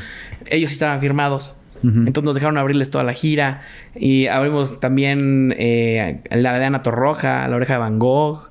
Nos invitó a cantar también Franco de Vita porque empezamos a hacer mucho ruido en redes. Y llegó un momento que nos estaba yendo súper, súper bien. Por el 2010 2018 teníamos rolas con Matiz ya de 30 millones de views. Este, hicimos el lunario de la Ciudad de México, luego hicimos un sold out en, el, en Plaza Condesa. Nice. Sí, estuvimos dos años de gira. Ok. De gira, de gira, de gira, de gira. Pagando todos, pero se nos acabó la lana. Claro. Se te acaba. Sí, porque se te no, no, es muy difícil. Es- El retorno es muy difícil, ¿no? Sí. Entonces pues, hay que volver a meternos a chambear. Y nos llegó la pandemia. Uy, uy, uy, uy, uy. Y pues en la pandemia A ver, pero ahí hay un paréntesis muy especial en tu vida. El no amor de mi vida. El amor de tu vida. Sí, yo, mira, yo toda la vida fui muy. Yo nunca tuve novias antes de Carlita. No mames. No, ¿Neta? no. Novia formal nunca. Siempre fui muy reservado en, en ese aspecto Ok. desde chico. O sea, tenía chavas, pero yo era muy honesto. Ujú. O sea, si yo no voy a ser tu novio. Sí, sí. O sea, si te late, Sí, sí, sí. Bien, pero yo somos no- nunca fui amigos mentiroso. con beneficios y ya. yo nunca fui mentiroso. Porque para mí, una novia era alguien que de verdad me, me, me, me volara la cabeza. O sea, Ok. Porque es que yo no quiero ser el güey que como no está completamente enamorado su chava, pues haces pendejadas de ponerle Claro. el cuerno o tratarla mal o hacerle perder. Es- Sí, o perder el tiempo tú también, ¿no? no, quiero O ser sea, ese güey. O sea, no quiero ser ese güey. mm, ¿No? Desde chico yo le decía, mamá, es que yo no, no, si no me gusta, ¿para qué? Claro. ¿No? Y, y, y, y yo aparte no tomaba, nunca he tomado. Entonces, era tímido de chavito. Claro. Me daba, o sea, como que yo llegara. Fíjate que todo lo aventó acá para otras cosas. Híjole, llegar así con las chavas así me costaba, ¿eh? De hola, ¿cómo estás? Entonces me costó tiempo quitarme, quitarme el miedo sin, sin alcohol. Y empezó, por eso desde que desde chico empecé a tocar música y eso, porque para mí yo decía, no, es que Era tu... tú para tener una. que tenía. Ese es un error que cometí. Que, que hoy agradezco. Pero yo tenía esta idea de que para que tú le gustaras a alguien, o, o para que tú, yo, yo pudiera gustarle a las chavas, tenía que ser este güey Perfecto. exitoso, guapo, cantante, ganador. O sea, Ajá. puta. un- una expectativa, güey, de perfección que, que al final no existe. No existe. No existe. No hay forma. No existe y no importa. Sí, sí, sí. Porque yo durante mucho tiempo en mi vida me vendí así, con las chavas. Entonces lo, que yo, lo único que yo lograba era conseguir chavas que veían a un güey Que y no, no me veían a mí. Claro. Porque yo no soy así. O sea, sí, o sea, tengo, tengo cosas muy buenas, pero tengo cosas muy malas también. Claro. ¿No? Y, yo- y, y el punto es que alguien te quiera por como eres, güey. Claro. No por si cantas bien o eres exitoso totalidad. o por... Eso vale madre. De acuerdo. O sea, la que te tienes que quedar es con la que te quiere como eres. En tu momento más chafa, Correcto. esa es, ¿me entiendes? Y que todo lo demás sea un bono. Entonces yo, toda la vida, tuve malas experiencias en términos de que yo siempre me buscaba chavas muy guapas. Para mí era muy importante. Importante la- lo, lo externo. En- sí, en, en- en mi mente. Pero normalmente esas chavas guapas que yo con las que yo conocía, pues eran chavas vacías. Eran chavas que lo único que tenían era ser guapas. Claro. No, no había nada más allá. Wow. Y así te tratan. Correcto. Cuando alguien no tiene tampoco mucho que dar.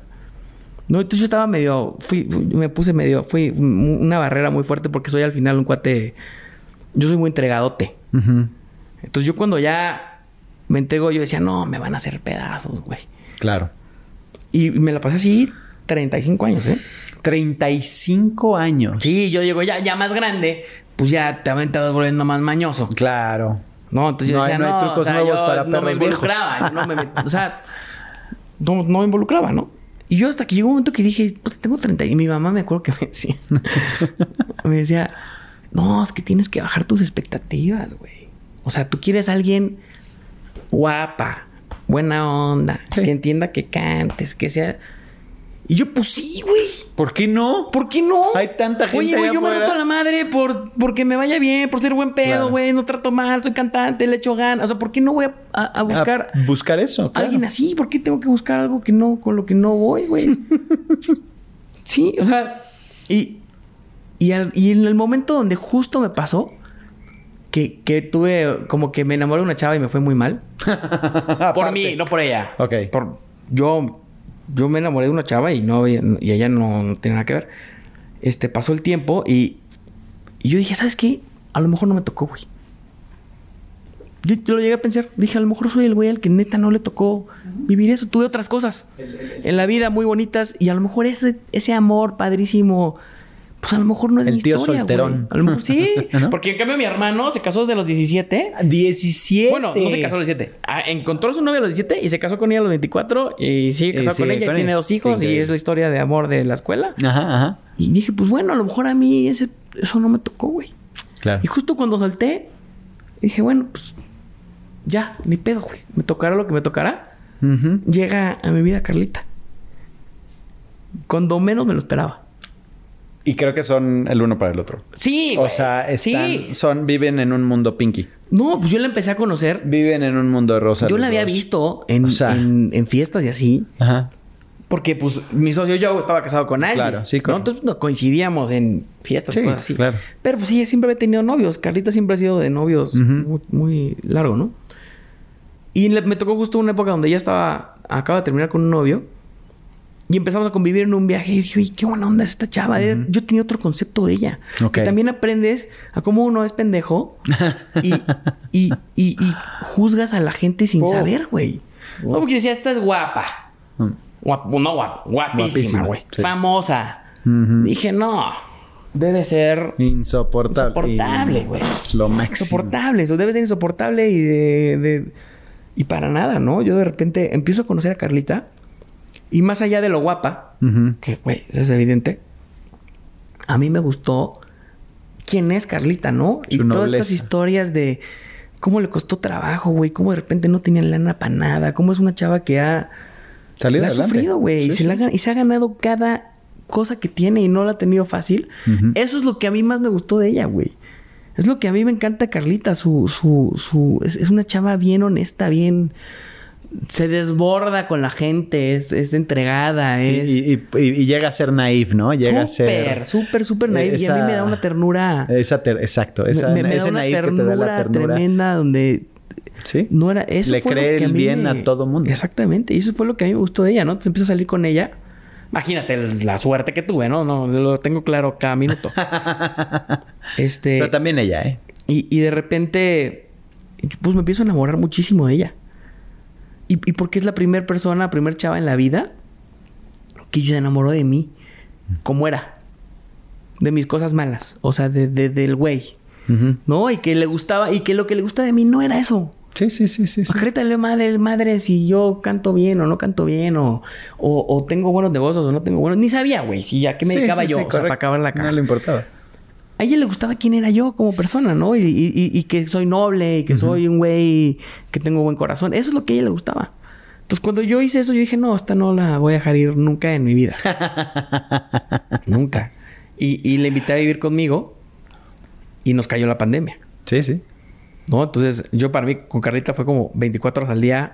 Güey, eh, yo tuve una plática con Carlita en una camioneta que precisamente era cuando se iban a, a, a- A mudar. a vivir juntos. Y entonces, digo, yo tengo 20 años de casado, entonces como que sí me preguntaba mucho, ¿De ¿no? qué? Oye, ¿y qué? ¿No? Entonces le decía, es que cuando es es, o sea, no hay más. Y tienes que vivir el momento. Completamente. Porque no sabes qué va a pasar el día de mañana, ¿no? Igual y te sale pues lo que no esperabas, pero bueno, afortunadamente lo viviste. Entonces me acuerdo perfecto de esa plática porque sí nos tocó todo el inicio de su, de su relación. Sí.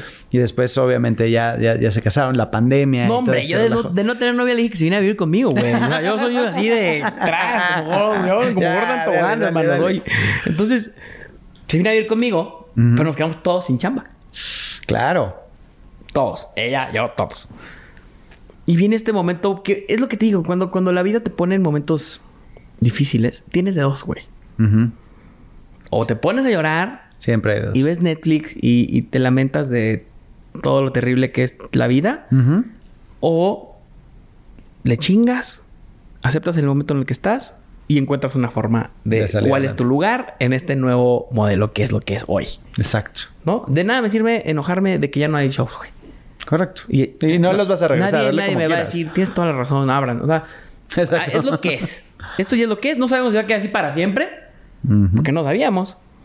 ¿Qué vamos a hacer ahora, güey?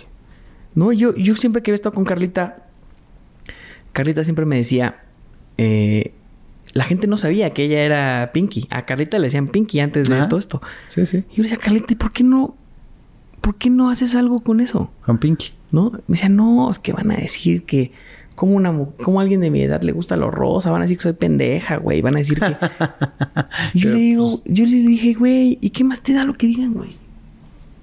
Es lo que tú eres. Le dije, el día que tú Es tu esencia. le muestres a la gente lo que tú eres, sea lo que sea, ¿eh? Sí, sí. Y eso aplica para todos. O sea, el día que tú le muestres, tú eres tú. Suena trillado, pero es que es muy difícil, güey, ser tú. Es Suena muy así como, ay, sí, güey, lo leí en... es muy no, difícil. güey, no, es que es muy difícil aceptar quién eres y estar de acuerdo con eso, con lo que seas, ¿no? Te dije, güey, ¿qué, ¿cuál es lo peor que puede pasar? No, que van a decir que soy una pendeja. Y... Porque digan que eres una pendeja, eres una pendeja. Claro. Y mira. Ve el, día que el día que tú le muestras a la gente lo que eres y te valga madre, eh, va, va- o sea, va a dar un giro de 180 grados este pedo. claro. Y en la pandemia se dio que Carlita estaba haciendo lives, la verdad, y un día nos dijo, oigan, yo quiero hacer algo así como... Nosotros habíamos hecho un programa que se llamaba El Frasco, que era como un experimento. No- la verdad no sabíamos nada. Era como, güey, vamos a hacer... Querían hacer un podcast. Ujú. Román Torres y, y, y Mau Nieto. Y le dijimos, no, vamos a hacerlo mejor en video, como, como Exacto. te- que eso lo dijo mi socio. Pues vamos a hacerlo, pues qué, no sabíamos nada. Y nos empezó a ir muy bien. Dijimos, pero aprendimos mucho de los de cómo funciona el, el- el negocio, ¿no? Entonces dijimos, ¿sabes qué? Aquí hay un, aquí va a crecer. El YouTube va a ser un, Un nicho de mercado un, bastante nicho de mercado muy fuerte, ¿no? Entonces en la pandemia dijimos, vamos a hacer un programa con Carlita. Y le dijimos, Carlita, ¿qué quieres? Porque tú- Carlita en las pedas, así es. Sí, sí, sí. Tú te sí, sientes sí. en la peda y hace dinámicas. Así Hay que es, ver, bueno, vamos todos a decirle algo 100%. bueno a la persona que está al lado. 100%. ¿Quién sigue? Y a ver, bueno, un shot, pero todos. A ver, pero cuéntanos. Y así, así, así era Carlita tal así, cual. Dije, güey, si, si la gente ve esto, Se, se, se vuelve loca. así claro. eres, así te, sé tú, ¿qué quieres? Claro. No, que quiero unicornio. Le digo, bueno, Ahora, tú échale unicornios. glitter, güey, échale unicornio. Ella pidió, puta, 40 mil eh, cojines, este. Güey, date. ¿Cómo lo quieres? Rosa, más rosa, más rosa. Una, rosa, una foto de Britney, una foto de Britney. O sea, todo lo que tú quieras, güey. Es tu espacio. ¿Cómo es el mundo de Carlita? Exacto. Y ella lo, lo, lo decoró en mi sala, era en, en el departamento. Y nos arriesgamos a hacer un programa que se llamara Pinky Promise. Y empezamos a invitar, pues, amigos que estaban en su casa en pandemia, que no les diera miedo ir a grabar en medio de la pandemia. Ujú. Empezaron a venir, empezamos a subir los programas. Y yo creo que el primer momento en el que la gente vio a la Carlita de la realidad, Sí, no. pues les pasó lo mismo que a mí, güey. Cambia tu concepto de ella completamente. Dices, güey, esta chava es a toda madre, toda madre. güey. Es, es lindísima. Divertidísimo. Divertida, buena onda. Yo digo que Carlita es como, como lo que era Verónica Castro en la época de, de Mala Noche, ¿no? ¿Sabes? Porque Carlita es como como guapita, pero, pero es barrio. Sí, Entonces sí, sí. ella es, es, Es pilas, Entonces te cae pilas. muy bien, güey, porque, porque no se presea, para nada se No, presea. no, no, no, no, es pilas. Entonces, pues ha conectado con la gente. Y ese programa ha hecho lo que pocos. Hemos tenido, la verdad, la suerte de, de que encontramos un nicho eh, que no existía. Hicimos un nuevo concepto que es como nosotros ahora, nuestra empresa es una eh, M100, que es una multichannel network, que es básicamente el formato de lo que sería tele- una televisora, Claro. pero de contenidos de, de- de YouTube y de redes correcto. sociales, ¿no? Hemos hecho una, nos metimos también muchísimo en TikTok. Ajá. Mucho en TikTok. Yo me metí a aprender muchísimo. Mi hermano es un experto en TikTok y nos metimos en, en ese tema. Hicimos una estrategia como para viralizar contenidos. Nos ayudó muchísimo la pandemia, la verdad. Claro. Claro, porque, porque, la gente no tenía nada que hacer. Entonces Exacto. aventaban programas de tres horas. Nosotros cuando hablábamos con, con YouTube y le decíamos que vamos a hacer un video de tres horas, nos decían así como, ¿neta? O sea, como están, están horas, Pues güey. Y nuestra retención promedio del programa es una hora, hora y media. Madres. Enorme. Sí. Entonces empezó a crecer como loco el programa, pero mucho tiene que ver. Y bueno, le hemos metido, la verdad, eh, todas las ganas, todo el corazón. Por Hay todo un equipo de personas que trabaja en la parte creativa, en la parte de invitados, en la parte de cómo cambiar las temporadas. O sea, es, es, es mucho. Mucho- mucha chamba que hay atrás, no- no es nada más el éxito que se ve, Para sino- mantenerlo divertido, las dinámicas, a quién invitamos, que haya todo, todo tipo de invitados. O sea, nos quisimos volver el- un talk show.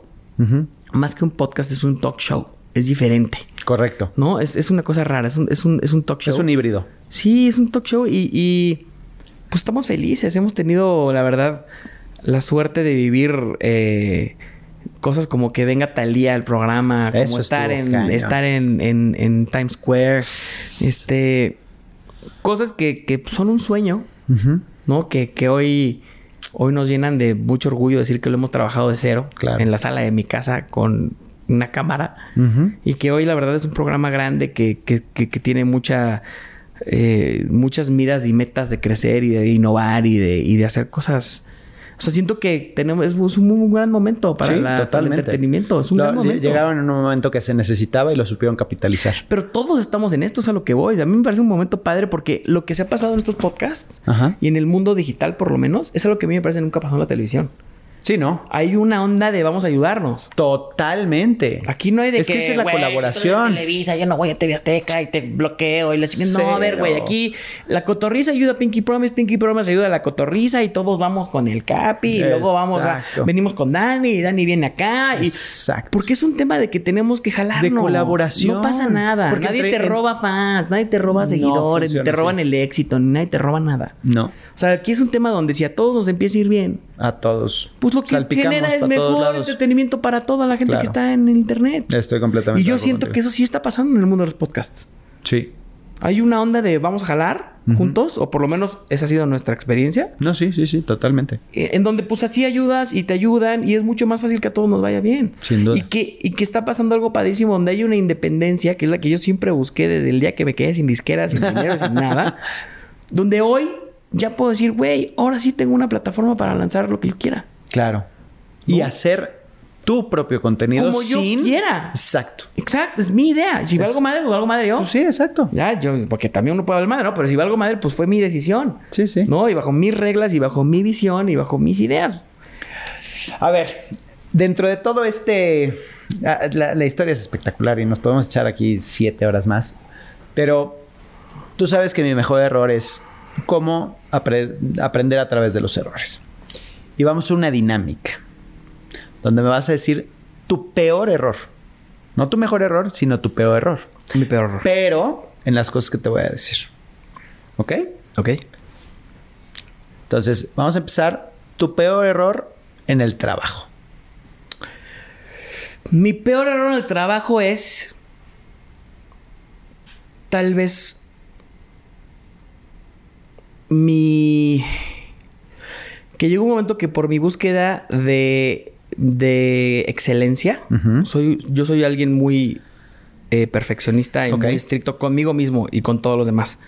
Entonces yo creo que en mi, en mi búsqueda de la excelencia y de, y de hacer las cosas bien he llegado a ser eh, grosero. Ok. ¿No? Yo creo que mi peor error es de repente no, por buscar la excelencia y por buscar las cosas lo mejor y ser el número uno, eh, en, en todo lo que trato de ser el número uno, no quisiera que lo sea, pero trato de, o de hacer mi mejor esfuerzo, eh, puedo llegar a ser, puedo llegar a ser eh, grosero o, o, o humillar en vez de, de inspirar. Mm. Y eso, y eso no, eso creo que ha sido un error del que me arrepiento. Ok. Porque, Pero que lo tienes consciente que eso está bueno. Claro, porque aunque, aunque el objetivo era ser Mejor. buenos, creo que no, no hay que caer nunca en este tema de, de ser enojón en un tema grosero, ¿me entiendes? Claro, claro. Yo creo que es mi peor, mi peor error. Ok. Bien, bien. Y lo bueno es que lo tienes consciente y que lo puedas No, no, eso trabajar, ¿no? Porque es una constante. 100%, 100%. Tu peor error. Vamos a meterle un poquito de spice. Tu peor error en el sexo. ¿Mi peor error en el sexo? Yo creo que dividir eh, lo, lo que sexualmente haces con, con la gente que estás enamorado y con la que no. Ok. Como que uno, como que a lo mejor yo como crecí con un mundo de... ¿De, de, ¿De fantasía? Disney, Ok. ¿No? De repente me, me costaba trabajo como, como a las chavas que sí quería mucho decirles como, oye, este... Se me ocurre esto o... Ah, ok, ok, ¿sabes? ok. Sí, sí, sí, sí. Siento sí. que mi o sea, no ser que a lo tan... mejor muchas veces fui fresa. Ok. Cuando Y- quería ser rebelde, aparte. Sí, o sea, No, pero, o sea, pero quería ser agresivo, no, no, pero- pero no, sí, con ella no, no. Sí, sí, sí. No, y no creo que ahora que lo veo ya, gra- ya, ya grande, Sí. digo, güey, ¿Qué, qué chingados? ¿Qué no lo pasaba pasa? nada, güey. Le hubiera Claro. dicho, no, a lo mejor me ofrecí. Ok, ok. Me ofrecí, me ofrecí Me con algunos, en algunas cosas me ofrecí. Ok. Mi mejor error, no, más bien tu peor error en, en la familia. Mi peor error en la familia es que muchas veces por estar eh, completamente comprometido con una meta, fuera ser cantante, fuera estar en Berkeley, fuera poner mi empresa, muchas veces no estuve presente, Ok. ¿no? Entonces Eso yo creo que es un error, es un error que se te puede pasar mucho tiempo estando pre- físicamente presente en las reuniones o físicamente en, en- con tu familia, Correcto. pero que en verdad no estás, Exacto. ¿no? Y, y- y la gente lo que quiere no es tu presencia, lo que quieren es tu energía, es tu atención, Correcto, es tu atención. ¿no? Yo creo que yo cometí el error muchas veces de no darles ni la atención ni la presencia que, que se merecían, ¿no? Ok. Por, por esta misma eh, obsesión Sí, de, sí, de sí. lograr algo, ¿no? Correcto, correcto. Dejas de vivir por vivir, Yo ¿no? que. O sea, dejas de enfocarte. o 100%. de- dejas de conectar por Y conectar. que al final es lo que le ha sentido a todo, ¿eh? Claro. Ah, totalmente. La familia. ¿Y el error en relaciones personales? ¿El error más grande en relaciones personales? El error más grande en relaciones personales, creo que este, este mismo tema de ser eh, muy exigente, Ok. yo creo que de repente en mi camino llegué a ser injusto con, con mis niveles de, de exigencia con, con la gente que me, que, me, que me rodeaba. Pero que eso te llevó a Carlita. 100%. O sea, entonces, qué bueno que hubo esa exigencia porque entonces... 100%, ¿ves? pero pues, sí, dijo, Sí, sí, sí, sí. los es- juzgué como, yo juzgaba como con una vara muy alta. Ajá. eh, creo que no, no, no puede ser así toda la vida, ¿no? Tienes que, que, que alivianarte y también ver el, el Totalmente. espectro. Ahora, ahora lo veo, lo, lo- Sí, sí, lo veo diferente, pero yo creo que tal vez eso, tal vez en algún par de momentos fui, fui muy exigente en mi, en mi forma. Después de... Cuando te conozco, tienes una apariencia distinta a la que hoy tienes. Estabas gordito. Sí, ¿no? Vamos a, a decir las sí, sí, cosas sí. por su nombre. Y has hecho una transformación espectacular. Que eso se transforma también a cómo te expresas, a cómo te sientes, a, a tu seguridad personal. sí. ¿Me puedes llevar por ese proceso Sí. y por qué fue? Sí, sí, sí. Yo de chiqui, de chico siempre fui gordito, Ok. pero no obeso. Ok. Era gordito. El chubby. Llenito. Ok. Entonces, pues, o sea, la verdad es que yo creo que yo soy un caso raro, porque en verdad nunca me sentí... O sea, de chavos, no, no me gustaba estar gordito, pero no era un tema tampoco así Ajá. que me atormentara. Para nada. Sí, sí, vivías bien contigo. Sí, no, y de hecho yo era bastante más bully que lo que me bulleaban. ok. Era muy, como yo te digo, yo siempre he sido muy competitivo. Dije, a mí antes de que me digan algo, Yo digo. yo era muy rápido para molestar. Ok. Dije, a mí ni se les ocurra porque Sí, sí, sí. Como protección, a lo mejor es, Por me, supuesto. volví, me volví así, ¿no? Es una parte, no me sentía a lo mejor débil, Ajá. pero me volví como todo el tiempo a la defensiva de no te va a ocurrir. Pero en verdad era, era medio chubby, pero siempre fui como gordi, gordi guapillo. Ah, exacto, ¿no? exacto. El gordi bueno. Gordi bueno, era gordi, lindo, ¿no? Entonces no, no tenía tanto pedo. Este, en- igual en, en la prepa todo eso bien, luego adelgacé mucho cuando, cuando, cuando salí de ver que estaba bien delgado, cuando entré a La Voz México también estaba delgado. Tuve como subidas, bajadas, subidas, bajadas. Eh, pero después de La Voz, cuando empecé a trabajar y empecé a meterme muy duro a hacer la empresa, sí se me fue el peso durísimo para arriba, ¿no? Ok. Y yo creo que es un tema donde ahí sí, no, bueno, yo no me di cuenta. Sí, te, te olvidas de ti. Como yo siempre fui gordito, pues dices, "Mm, pues estoy gordito, pero bien. Sí, sí, no, sí. No, ahorita veo las fotos, no estaba bien. O sea, siento que, un- no sé si tú, por lo menos en mi, en mi, en mi forma de ser, no sé si tu cabeza te juega un... Como para protegerte de lo que estás viendo, 100%. te cambia la imagen corporal. Porque a mí me pasa así. Yo he visto casos que les pasa al revés, ¿no? A mí no, yo la verdad, a mí me pasaba que yo siempre me había sentido como ves ahorita. Ok. Yo nunca me... ¿Cómo se llama esa? La de Shallow Hall. Te lo juro, güey. Así, Neta. te lo juro. Es o sea, una yo siempre me he visto, o sea, como gordito, pero no, nunca me, me afectó tanto Sí, sí. en, en, en este tema. Llegó un momento que ya grande sí. Ok. O sea, te digo, ya que empecé a engordar mucho, sí me había dicho, híjole, güey. Esto está, está mal. Y me empezaba a bajar la, la- la autoestima porque, pues, al final no eres el mismo que cuando estaba más chavo. Eh, que casualmente, Carlita se enamoró de mí en, en mi peor en momento. tu peor momento. Cosa que, Se agradece. puta, güey. Claro. O sea, yo a mi esposa, güey, I know. le, le, o sea, no. ¿Me entiendes? O sea, no, no, yo la amo para siempre el resto de mi vida. Y entonces llegó un momento que, por salud, fue por salud, güey. Yo llegaba en las noches, te- me, me empezaba a dar. eh, mi papá le dio un ataque cardíaco, no ataque cardíaco, pero le dio un ataque a los 40. Uf. Porque era muy enojón igual que yo. y muy así. Eh, su mamá se murió a los 50 de un ataque cardíaco. O sea, tengo un tema de, de que se les tapan las venas, ¿no? Entonces Claro. yo dije, ya traigo en la cabeza.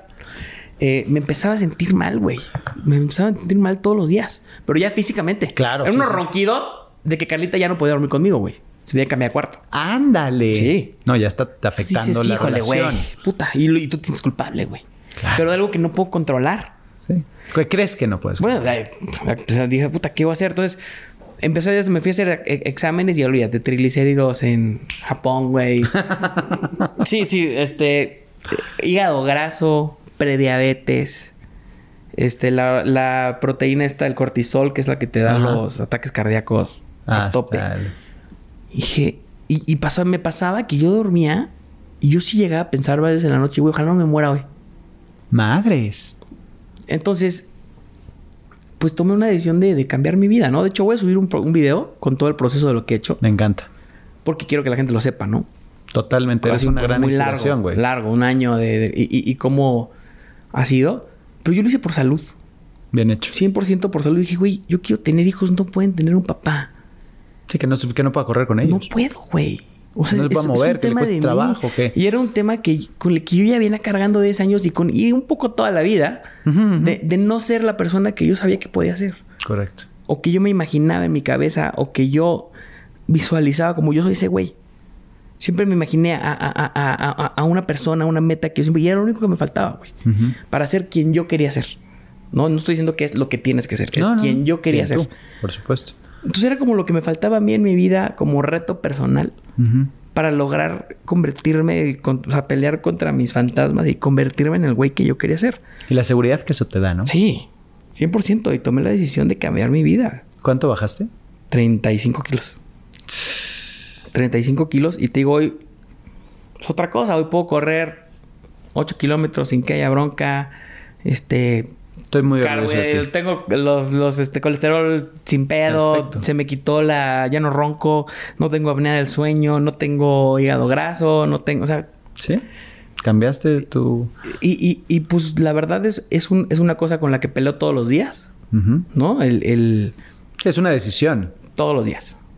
Es una decisión yo, yo, me, yo me identifico como alguien adicto en mi relación con la comida. Entonces me tengo que ver así, güey.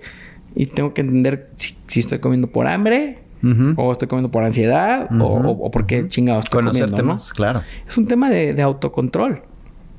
Pero bien hecho. Estoy muy Entonces, orgulloso. la de ti. verdad, yo creo que es la mejor decisión que he tomado en mi, en, en mi vida. Me siento... Bueno, Carlita. Es la Ah, primera. la después de segunda. Carlita. después, de, después de Carlita. Sí, sí, sí. Sí, tú, estoy hablando Pinky de ti. Promise, mi Carlita es mi mejor decisión. Y de ahí, esto yo creo que me, me siento muy feliz. O sea, me siento, me siento contento, ¿no? De, de, de, haber, de, de verme en el espejo y decir, güey, es el güey que siempre quise ser. Y te No lo logré, a que es 40, pero No, bueno, pero güey. lo lograste y te ves muy bien, güey. Casi 40, pero ya. Eso está increíble. Bien No, hecho. me siento ¿Qué muy viene? contento. ¿Qué viene para Danny Days? Pues yo creo que ahorita estoy en un momento increíble. Ok. Eh, ahorita con Sensei Media tenemos varios lanzamientos de programas. Tenemos a Las Envinadas, tenemos a Pinky Promise. Vamos a lanzar como dos o tres podcasts más del año que entra, este año. Este, estamos haciendo eh, un nuevo estudio de grabaciones también. Sensei Studios, te voy a invitar. Por favor. Que está increíble Me para encanta. hacer podcast, para hacer música. Eh, voy a regresar a la música con Madison ya por fin otra vez.